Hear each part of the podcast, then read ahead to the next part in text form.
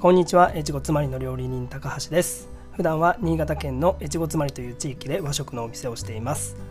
このチャンネルは料理人歴18年の私高橋が日々の経営の中で得た気づきや学びだったりちょっとした料理のコツなんかを配信しています。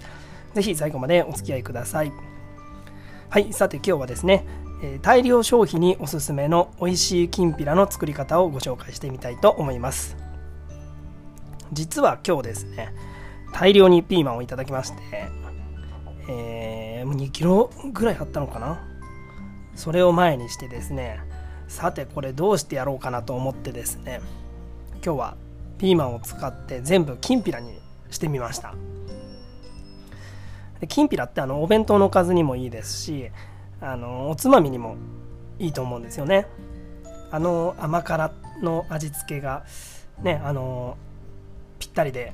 嫌いな人って多分いないんじゃないでしょうか。ですので、えー、まあ今日はですねまずは基本となるきんぴらの味付けを覚えていただいて、えー、パパッと美味しいきんぴらを作れるようになっていただきたいと思います。そして後半はですねお好みに合わせて作るきんぴらのアレンジレシピなんかも紹介していきたいと思いますので最後までお聴きいただければと思います。では早速なんですけれどもえー、美味しいきんぴらの味付けこちらですね、えー、久しぶりに分かりやすく比率で、えー、説明してみたいと思います。もうこれさえ覚えておけばですね、まあ、いつでも簡単なきんぴらが作れるようになりますのであとはですねその時々の食材の量に合わせて、えこの合わせ調味料の量も、え変化させればいいだけですので、えー、これがね1人前だろうが100人前だろうが、えー、この割合は変わりませんので、えー、ぜひね、えー、覚えてみてください。その、えー、味付けの割合なんですけれども、えー、お酒醤油砂糖こちらですね3対2対1になります。321です。これ覚えやすいですよね。お酒が3醤油が2砂糖が1です。ですので例えばねうんとスプーンとかで測るんであればお砂糖を1杯お醤油を2杯あとはお酒を3杯。こちらをですね事前にボウルとかお茶碗とかでですね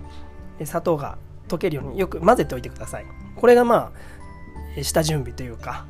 えー、最初の、えー、手順というかですね。そしてですね作り方も簡単できんぴらはですね材料を切っていただいたら油を引いたフライパンで終始ですね強火で炒めていきます。そして材料がしんなりし始めたところしんなりというか、えー、砂糖が入ってうんと炒めると、えー、油が絡んできて、えー、ツヤツヤしてくると思うんですけれどもそうなったら一気にこの調味料を入れてください。であとはですねこの煮汁が飛ぶまでですね、えー、強火で焦げないようにですね。こう箸とかでかき混ぜながら、えー、炒めるだけです。簡単じゃないですか。まあね強いてポイントを挙げるとしたら材料はですねなるべく短時間で火が通りやすいように細く切り揃えることかなというふうに思います。あのいわゆるきんぴらごぼうとかね。人参のきんぴらとかってみんな細いですよね。あれはですねこうすぐに火が通りにくい野菜はすぐ火が通るように細くと。いう感じです。そういうイメージですかね。ですのでまあ例えば大根のきんぴらとかしたい場合は薄くスライスでもいいかなというふうに思います。まあ、形というよりはあの薄くということですね。すぐ火が入るとすぐ火が入るように。で、まあ、もう一つポイントを挙げるとするときんぴらは煮物ではありませんので決してですね煮汁でこう弱火でジュクジュクジュクジュク煮てはいけないと僕は思っています。あの歯ごたえのある食感っていうのもきんぴらの美味しさのうちですので、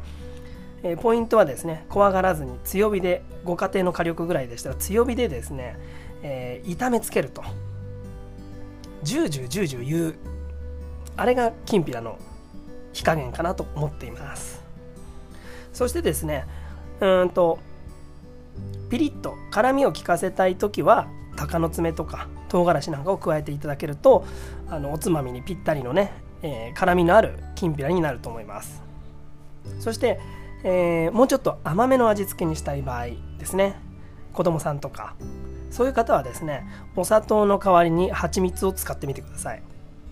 蜂蜜は砂糖の約1.3倍ほど甘みが強いと言われています。ですので、えー、砂糖と同じ分量でも、あのー、蜂蜜の方が甘さを感じやすいので、えー、3対2対1の砂糖1をですね蜂蜜1に変えてみると、えー、砂糖とは違ったですね優しい甘さのあるそれでいてこうちょっとくどくくどくないというかねはいさっぱりした甘さのきんぴらになると思います。ですのでお子様とかねそういう方にいいんじゃないかなというふうに思いますね。あと蜂蜜にはですねあの抗菌力もあるそうなのでお弁当とかねあの作ってすぐ食べない。後で食べるような、えー、そういったお弁当のおかずにもですね砂糖の代わりに蜂蜜を使ったきんぴらなんかもいいんじゃないかなというふうに思いますね。あとはですね、まあ、ここまではまあいわゆるスタンダードなきんぴらかなというふうに思うんですけれども味付けのバリエーションとしてはですね例えば中華風にしたかった場合ちょっと隠し味程度に、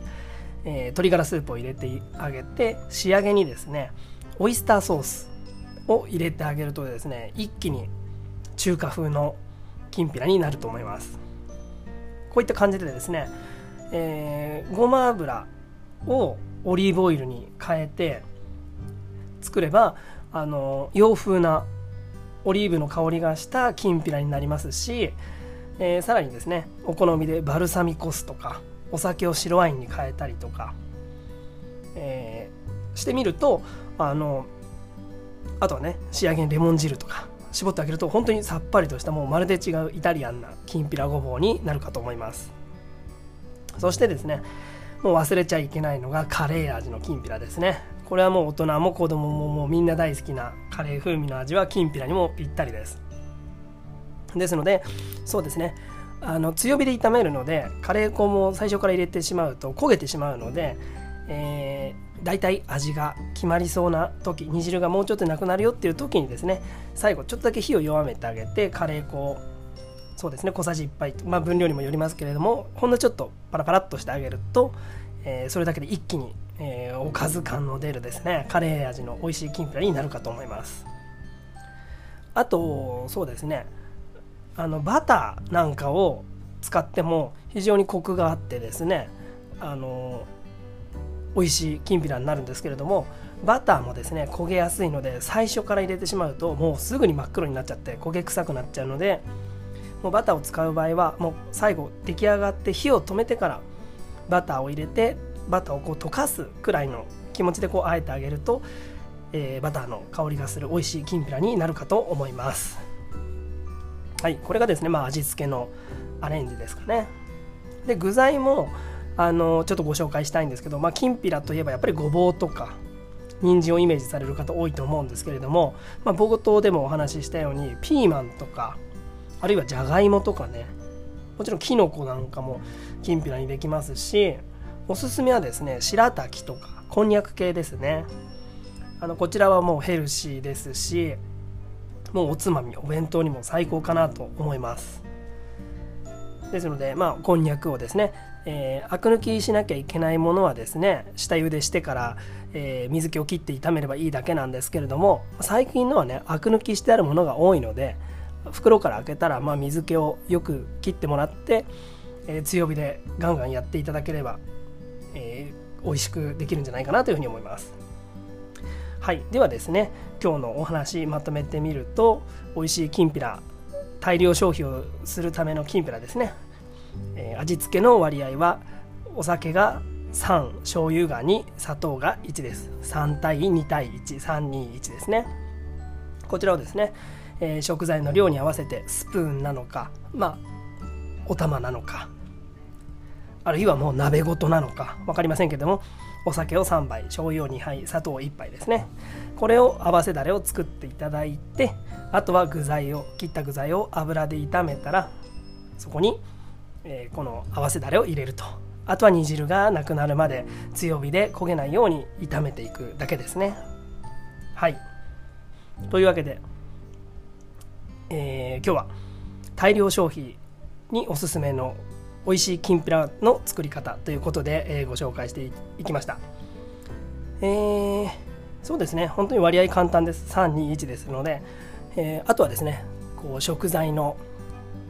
変化を楽しんだり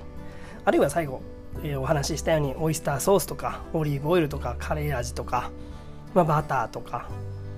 ケチャップもいいかもしれないですね、まあ、そういった調味料でいろいろ変化を楽しんでみても面白いかなというふうに思います、